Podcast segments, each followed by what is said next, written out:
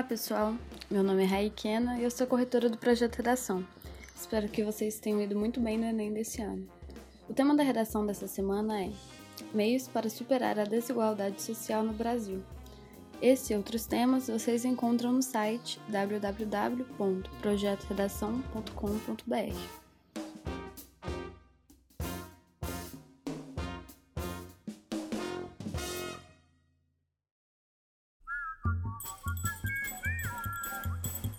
Pela definição de Orson Camargo, mestre em Sociologia pela Unicamp, a desigualdade social e a pobreza são problemas sociais que afetam a maioria dos países na atualidade.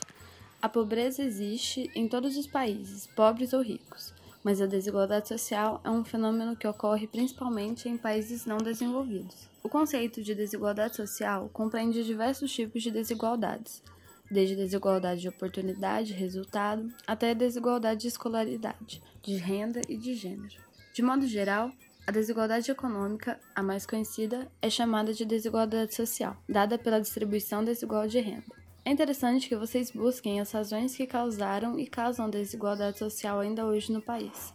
E por isso, uma pesquisa histórica sobre o nosso passado colonizado pode ser de grande ajuda no momento da argumentação. Tudo isso para que vocês consigam pensar em modos de combater e superar a desigualdade nacional, que é secular e um dos grandes problemas sociais brasileiros. Percebam que este tema se interliga a vários outros assuntos atuais. A falta de saneamento básico para a população pobre, por exemplo, aponta para a desigualdade social. A criminalidade alta causada pela falta de oportunidades também. O modo como nossos representantes políticos governam o país afeta diretamente a vida de milhares de pessoas, e uma má administração pública, muitas vezes pautada na corrupção e na falta de políticas sociais, podem piorar ainda mais nossa realidade de desigualdade econômica. Onde não há um equilíbrio no padrão de vida de seus habitantes, seja no âmbito econômico, escolar, profissional ou de gênero, é um país desigual. As variadas causas da desigualdade social podem ser a má distribuição de renda, a má administração dos recursos públicos, a lógica do mercado capitalista, a falta de investimento nas áreas sociais, culturais, de saúde educação, a falta de oportunidades de trabalho e a corrupção.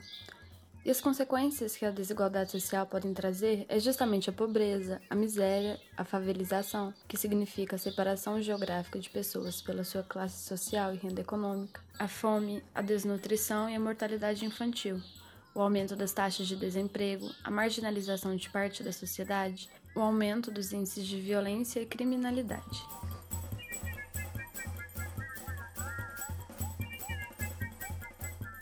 Segundo a ONU, o Brasil é o oitavo país com maior índice de desigualdade social e econômica do mundo. Os países com menor desigualdade social, por sua vez, são Noruega, Japão e Suécia. Boa parte das informações que contextualizam a desigualdade social no Brasil está na coletânea.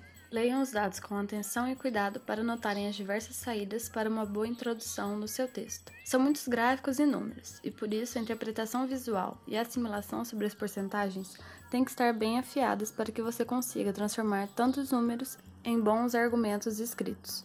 Não se esqueça que esse é um tema que pede uma proposta de intervenção bem clara e plausível. É um tema que afeta diretamente a nossa população e carece de combate e superação com propostas reais. Pensem nas causas do problema reflitam sobre suas consequências para a maioria da população e busquem medidas para que a pobreza e a desigualdade sejam cada vez menores no país.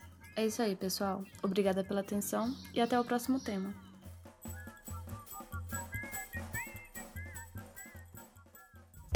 E não se esqueça, se você está terminando o segundo ano ou está se atualizando e quer se preparar com calma e tempo para o Enem 2017, lembre-se que nossos planos anuais já estão à venda.